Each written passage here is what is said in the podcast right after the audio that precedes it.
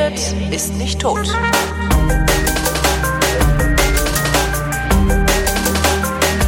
Willkommen zum Geschichtsunterricht, einer Koproduktion von Vrind und D-Radio Wissen und von D-Radio Wissen zugeschaltet aus Köln, Matthias von Hellfeld. Hallo Matthias. Und er grüßt wie immer freundlich. Heute der anglo-irische Vertrag. Also ein Vertrag zwischen den Engländern und den Iren. Was haben die denn da beschlossen? ja, also Dinge, haben, die, Dinge, von denen ich noch nie gehört habe. Ja, das Ganze war 1921 und sie haben beschlossen, äh, einerseits eine Republik Irland zu gründen und andererseits Nordirland weiterhin aus England, also aus London, regieren äh, zu lassen. Das heißt, äh, die Insel wurde gespalten in einen Norden und in einen Süden. Und äh, das ist sozusagen Ausdruck eines langen Konfliktes, der sich auf dieser Insel einerseits abgespielt hat und eben zwischen Irland und England auf der anderen Seite. Und äh, im Ende des 18. Jahrhunderts hat es einen Aufstand gegeben äh, auf der irischen Insel gegen die britische Herrschaft und mhm. ähm, das war im Grunde genommen natürlich einerseits ein politischer Aufstand, andererseits ging es aber auch um Religionsfreiheiten und um Rechte für bestimmte religiöse Gruppen. In diesem Fall war es die katholische Mehrheit.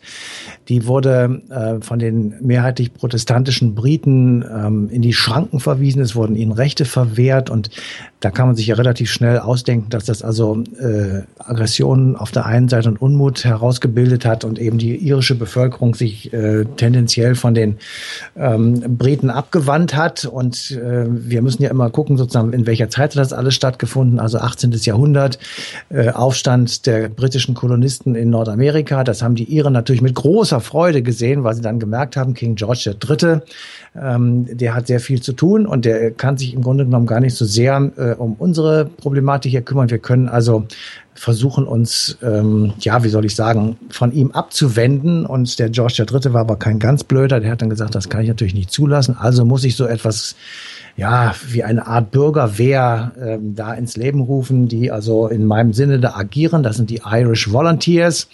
Und äh, die werden also tatsächlich ins äh, Leben gerufen vom britischen König und nach einer kurzen Zeit sind das schon 100.000 Mann. Wow.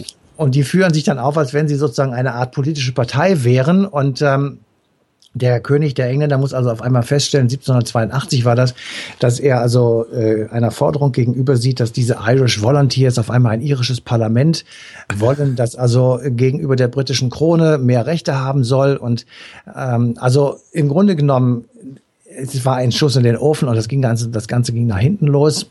Und als dann der Krieg in Nordamerika beendet war, das war 1783, ähm, wurden die Volunteers verboten, aber die ließen sich nicht ja, mehr verbieten. Das war Gedanke also, einmal in der Welt ist schon, ja. schon schwierig und zumal, und das ist eben das, das äh, Dumme dann für den britischen König gewesen, die fanden also Aufklärung und französische Revolution, die ja auch in dieser Zeit stattgefunden hat, eigentlich ganz schön. Mhm. Und äh, 1791, also zwei Jahre nach der Französischen Revolution, wird die Society of United Irishmen gegründet.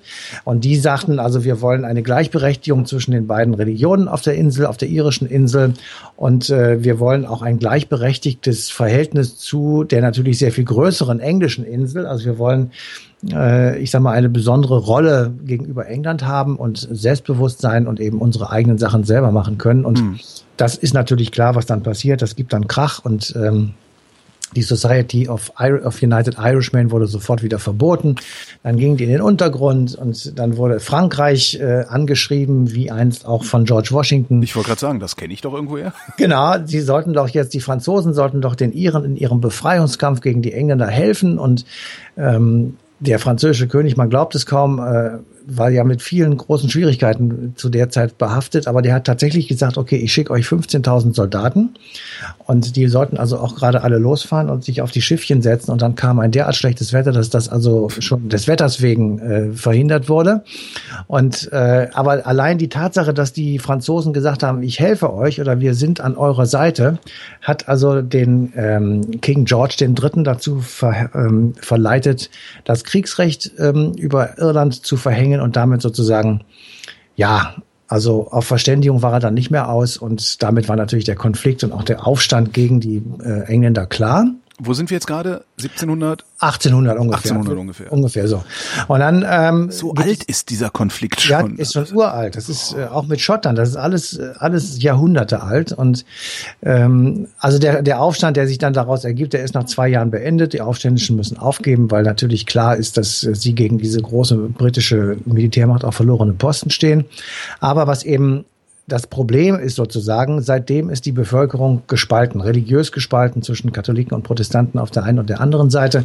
Und ähm, das wurde dadurch noch etwas äh, verschärft, sozusagen, dass das irische Episkopat dann irgendwann auf Seiten der Engländer, also auf Seiten der protestantischen Engländer äh, gegangen ist und ähm, den Leuten, die in der Society of United Irishmen, obwohl verboten immer noch waren, äh, dass sie dann sehr exkommuniziert werden konnten. Also es war ein, ein Konflikt, der sich dann eben sehr schnell über die ganze Insel erstreckte und ähm, im Grunde genommen erstmal so, so weit unlösbar schien, weil also es war einfach äh, nicht, nicht mehr zu handeln. Das heißt, der Konflikt zwischen Katholiken und Protestanten in Irland ist eigentlich ein Konflikt zwischen Katholiken und England.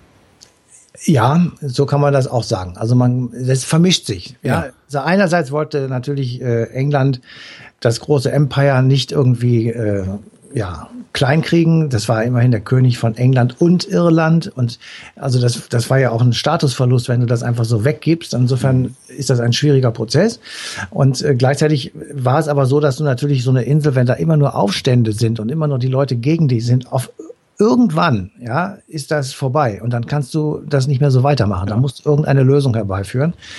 Und insofern ähm, war dieser anglo-irische Vertrag, der dann 1921 nach vielen Verhandlungswochen äh, und Monaten zustande gekommen ist, möglicherweise tatsächlich ein Versuch, diesen Konflikt äh, in irgendeiner Form zu beenden und einfach zu sagen, okay, wir machen das jetzt einerseits so, wie ihr wollt, also die Republik Irland im Süden der Insel und andererseits so, wie wir wollen, nämlich Nordirland, wo wir den protestantischen Teil äh, Nordirlands dann ähm, unter die Fittiche und unter den Schutz ähm, von 10 Downing Street nehmen, um es jetzt ja. mal ganz einfach zu sagen. Und äh, das klingt so einfach, ist natürlich sehr kompliziert. Du kannst, ähm, man sieht das ja heute noch in wo Korea. Wo zieht man die Grenze? Du, wo ziehst du die Grenze? Und in Korea hat man einen Breitengrad genommen in Irland eine andere Linie.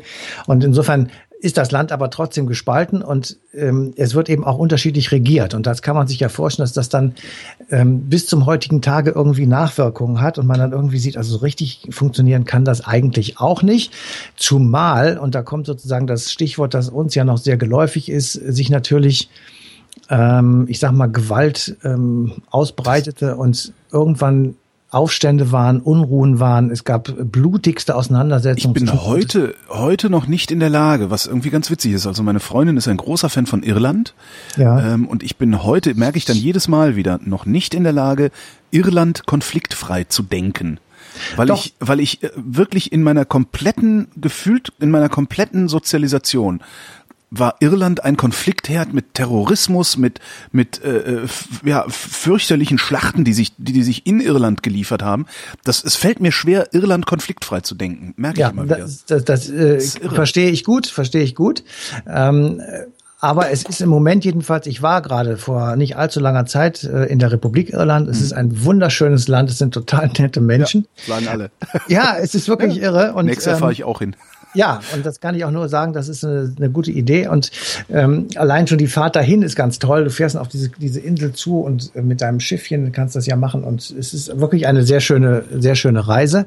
Und Mittlerweile ist es ja auch einigermaßen befriedet, jedenfalls sieht es im Moment so aus und ähm, das wiederum ist ja erst später gekommen. Aber dieser Vertrag 1921 hat eben nicht das bewirkt oder nicht das hervorgebracht, was er eigentlich sollte. Also eine Beruhigung der Lage, sondern eigentlich ganz im Gegenteil. Ähm, es gab sozusagen sehr, sehr schnell die Idee, ähm, die, ich sag mal, ähm, Society of United Irishmen und die, ich sag mal, Untergrundkämpfer und die Republican Army ähm, wieder ins Leben zu rufen und damit auch eine Art militärische Attacke gegen Großbritannien reiten zu können. Und dieses hieß am Anfang oder hieß, heißt bis zum Schluss Irish Republican Army, besser bekannt unter IRA. Mhm. Und ähm, die Leute, die die IRA wieder ins Leben gerufen haben, haben natürlich gehofft, dass die Iren ähm, mit der Irish Republican Army einfach mehr positive Dinge verbinden als mit irgendeiner äh, englischen Armee. Insofern haben sie darauf gehofft und äh, gewartet, dass eben Unterstützung aus dem Volk kommt. Und das ist ja auch so gewesen, dass also, ähm, ich sag mal, in den 60er und 70er Jahren gewaltige Aktionen stattgefunden haben und ähm, ich sag mal, es im Grunde genommen das ganze Land zerrissen hat. Einerseits zu sagen, wir werden mit Gewalt und mit Terror und mit einer Art Bürgerkrieg gegen diese Annexion durch Großbritannien kämpfen, also des Nordens der Insel. Und die anderen haben gesagt, nein, wir müssen uns irgendwie versuchen, mit denen zu arrangieren. Und wir müssen gucken, dass wir ein, ja, ein gleichberechtigtes Nebeneinander von Protestanten und Katholiken äh, hinkriegen. Und das ist sozusagen der Dauerkonflikt gewesen, in dem sich also die äh, in Nordirland äh, ja rumgeprügelt hat und die IRA hat sich dann auch gespalten. Ähm, 1969 war das nach diesen sehr gewalttätigen Osterunruhen und das ist sozusagen ähm, das, was wir wie du es gerade auch beschrieben hast, immer im Kopf haben, wenn wir Irland oder Nordirland Stichwort Belfast, ja. ja, das ist so, so eine Stadt, wo man immer denkt, um Gottes Willen, da, das ist ja wie bei den Hottentotten. Und ähm, da ist also, das ist dann eben schon äh, tatsächlich so auch gewesen. Eine ganze da haben Zeit. sich, da haben sich im Grunde haben sich doch die Einwohner, also zumindest ist es so das Bild, was ich im Kopf habe, dass in so einer Stadt wie Belfast sich die Einwohner Häuserkämpfe gegeneinander geliefert haben. Naja, also, war, ne, ja, ja, es, Kinder, waren, die nicht zur Schule gehen konnten, weil sie mit Steinen beworfen wurden. Was weiß ich, was es da für Geschichten Das hat es gegeben bei bestimmten Umzügen, aber es hat eben auch gegeben, und das war ja auch der Sinn der Sache, dass die IRA gewaltbereit mit äh, den britischen Soldaten, also den Gesandten der britischen Krone sozusagen, äh, sich tatsächlich einen Bürgerkrieg geleistet hat. Ähm, und dieser Krieg hat natürlich Dutzende, Tausende von Leuten das Leben gekostet und die, viele Zerstörungen hervorgerufen. Gleichzeitig aber während das alles passiert ist, ist immer der Versuch gelaufen, ähm, und da ist eine Partei, die, die sicher der eine oder andere auch schon mal gehört hat, nämlich die Sinn Fein, die Sinn Fein Partei, also ein Ableger der IAA. Man kann auch sagen, vielleicht sogar der politische Arm. So hieß der, es früher immer in den Nachrichten, der politische der, Arm der IAA. Ja. Genau. Ja, es ist, um, da ist ja auch was dran. Also es ist jetzt keine völlig äh, freie Partei gewesen, sondern die waren schon natürlich IAA nah. Und die versuchten also sozusagen ein Parlament zu initiieren, das eben für ganz Irland Gültigkeit haben sollte. Mhm. Und äh, auch da wiederum, auch in der Sinn Fein muss man auch sagen, es hat auch dort die Frage gegeben, machen wir das jetzt mit den Engländern oder machen wir es gegen sie? Also sollte man, ich sag mal, so eine Art Freistaat, den die Briten immer schon in die Rede geworfen haben, akzeptieren? Und damit dann auch letzten Endes äh, sozusagen die Spaltung der Insel? Oder soll man das eben nicht machen und sagen, nein, äh, wir wollen, dass diese Insel wieder zusammengehört? Also ja, wie es eigentlich auch ursprünglich der Fall war. Mhm. Und ähm, an dieser Frage ist die äh, Sinn Fein eben, ich sag mal, gespalten auch und die haben sich dann geteilt. Einerseits in Fianna Fáil, das ist also eine Partei, die sich eher auf die Seite der Engländer geschlagen hat und er versucht hat, durch Ausgleich und durch Verhandlungen und durch ähm, Zusammenarbeit mit den Briten die Sache zu lösen, währenddessen eben der radikalere Teil dann in der Sinn Fein blieb. Und ähm, dann ist das, die haben sich dann durchgesetzt sozusagen und sind eben die, der wichtigere Teil ähm, der politischen Organisation geworden. Mhm. Aber man kann äh, tatsächlich sagen, also die Parole, die dann die IAA ausgegeben hat, war im Grunde genommen so viel maximale Gewalt auszuüben, also Bombenattentate, Anschläge auf Einrichtungen der britischen Armee, ähm, die Verwaltung in Nordirland unmöglich zu machen oder schwieriger zu gestalten, indem man einfach äh, Bombenattentate verübt hat und Gebäude zerstört hat. Und dahinter stand die Vorstellung, dass man der, dass man Großbritannien oder muss man genauer sagen, England so viel Schwierigkeiten macht und so viel Kosten verbreitet, dass die sagen, irgendwann es hat keinen Sinn mehr mit ja. so hohen Kosten und so hohen Verlusten äh, auf Däubel komm raus, diesen Nordzipfel der Insel zu halten. Ähm, wir, wir geben klein bei sozusagen und ziehen uns zurück und dann könnte das war die Idee dann von Sinn Fein und der IAA auch, dass man dann sagt, okay, dann kann man ja versuchen, den Norden und den Süden wieder miteinander zu vereinigen und dann haben wir wieder ein großes Irland, so wie es eigentlich äh, sein soll. Mhm. Und das würde dann eine Republik sein und äh, eben nicht mehr Nordirland und eine, ich sag mal, südirische äh, Republik. Und ähm, das ist bis, bis zum letzten Tag der Existenz dieser IAA im Grunde genommen das Ziel gewesen. Und irgendwann ist das dann äh, ich sag mal, in politische Verhandlungen übergegangen. Ähm, da erinnern wir uns dran, dass also äh, diskutiert wurde, dass man sich auf einmal wieder an einen Tisch gesetzt hat, dass gleichzeitig wo immer noch Attentate stattgefunden haben, dass mhm. dieser Prozess, der von englischer Seite von Tony Blair geführt wurde, ähm, und auf der anderen Seite von Gary Adams. Der hieß dann immer ähm, erst entwaffnen, dann verhandeln und so. Und die ja, haben gesagt, erst verhandeln, dann entwaffnen. Genau, es waren ganz, es waren sehr, sehr schwierige Verhältnisse. Letzten Endes ist es dann 1996 im sogenannten Karfreitagsabkommen äh, eben dazu gekommen, dass äh, die jetzt eine Art Befriedung haben und dass es jetzt irgendwie äh, Unterstützung gibt und dass die sich selbst verwalten können im Norden Irlands und so weiter. Also das ist da, da ist schon etwas besser sozusagen, als es vorher war, aber die Insel ist natürlich nach wie vor gespalten.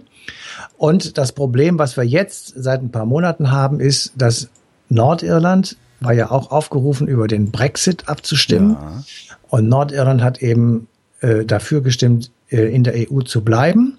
Und das heißt, ähm, ich habe sogar noch Zahlen hier, sehe ich gerade. Ähm, also 52 Prozent der äh, in England waren für den Austritt, in Nordirland nur 44 und 56 Prozent wollten in der EU bleiben. So, jetzt hast du das Problem, genauso wie in Schottland, dass du sagst, England hat beschlossen, aus der EU auszutreten und die müssen das jetzt irgendwann machen, weil dieses Brexit-Votum mhm. offenbar bindend ist. ist ein, und ein die nehmen dann halt Schottland und Nordirland mit, obwohl genau. Schottland und Nordirland das möglicherweise nicht wollen. Genau. Und jetzt ist die Frage, was machen die denn jetzt eigentlich? Nordirland alleine, äh, das wird relativ kompliziert werden, weil das ist ein kleines Fitzelchen sozusagen, das ist schwierig äh, zu existieren. Also da weiß ich nicht, ob das sinnvoll wäre. Vielleicht, ähm, und da gibt es auch tatsächlich schon so ich sag mal, Überlegungen, dass man doch in Nordirland auch und in, im Süden, also in der Republik Irland, ein Referendum machen könnte über die Frage, ob sich diese beiden Landesteile möglicherweise wieder vereinigen sollten zu einer gemeinsamen Republik Irland.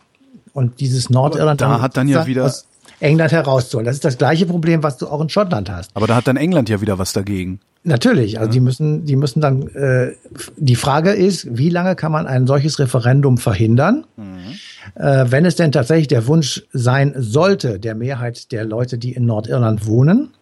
Oder gibt es die Möglichkeit, dass Nordirland einen anderen Weg gehen kann als England? Weil natürlich braucht Nordirland den Zugang zum freien Markt hier in Europa. Ja. Natürlich möchte Nordirland äh, unter dem politischen Mantel der EU weiter segeln und all das geht mit England an der Backe nicht. Das gilt im Übrigen natürlich auch für Schottland. So, und wir werden jetzt mal abwarten, äh, wie das ist, aber ich könnte mir vorstellen, dass zumindest darüber diskutiert wird, ähm, naja, sich sowas wie die deutsche Einheit zum Vorbild zu nehmen und zu sagen, da hat es ja auch geklappt. Warum wollen wir nicht auch eine Art Referendum. In der DDR war es eine Wahl oder eine Abstimmung oder eine Demonstration, eine riesige Demonstration. Ähm, warum sollen wir das nicht auch machen? Und dann bin ich mal sehr gespannt, wie äh, in London darauf reagiert wird, weil was, wie willst du das verhindern? Ja? Wie willst du vor allen Dingen begründen, dass du es verhindern genau. willst? Das ist ja der, ich meine, das irgendwie vor, vor 100 Jahren äh, zu sagen, äh, Nationalstolz, da, da mag das noch funktioniert haben, aber ich, äh, zumindest ist es auch ein bisschen meine Hoffnung sicherlich, die da spricht. Ähm, ich glaube, dass so ein, so ein, so ein Pillepalle-Nationalismus, der dazu führt, dass man ein Land besetzt hält, dessen Bürger nicht wollen, dass man besetzt ist, äh, das, ich kann mir nicht vorstellen, dass es im 21. Jahrhundert noch eine sinnvolle Begründung sein kann. Ja, Zumindest genau das, in einem westlichen Land vor allem. Genau das werden wir uns anhören und genau das wird äh, diskutiert werden und wir werden, das ist jetzt meine Prognose, ja. äh, im, ich sag mal, September, Oktober 2016, das wird uns noch lange beschäftigen, dieser Brexit, weil das so einfach nicht geht und äh, weil es sehr, sehr viele Widerstände zu überwinden gilt, so etwas zu machen und auch tatsächlich umzusetzen. Und zu zwei dieser Widerstände haben wir heute gesprochen, nämlich Nordirland und Schottland. Das wird England viele schlaflose Nächte bereiten, jedenfalls der Premierministerin. Die werden und den Brexit nicht machen. Die werden irgendwann feststellen, dass das viel zu aufwendig ist und werden es nicht. Okay. okay. Da bin ich nach wie vor fest von überzeugt. Die irgendeinen Dreh werden die finden. Okay, das werden wir alles äh, dann hier auch beschnacken. Ähm, mhm. ich, Im Moment sehe ich das nicht so, aber es okay. könnte natürlich tatsächlich sein, dass du recht hast. Wäre natürlich mal schön, wenn ich mal ausnahmsweise recht hätte und du Unrecht. Matthias von Hellfeld über den anglo-irischen Vertrag. Die passende Sendung Eine Stunde History auf D-Radio Wissen läuft am 16. Oktober 2016 und wie immer danke ich dir. Bitteschön. Und wir danken euch für die Aufmerksamkeit.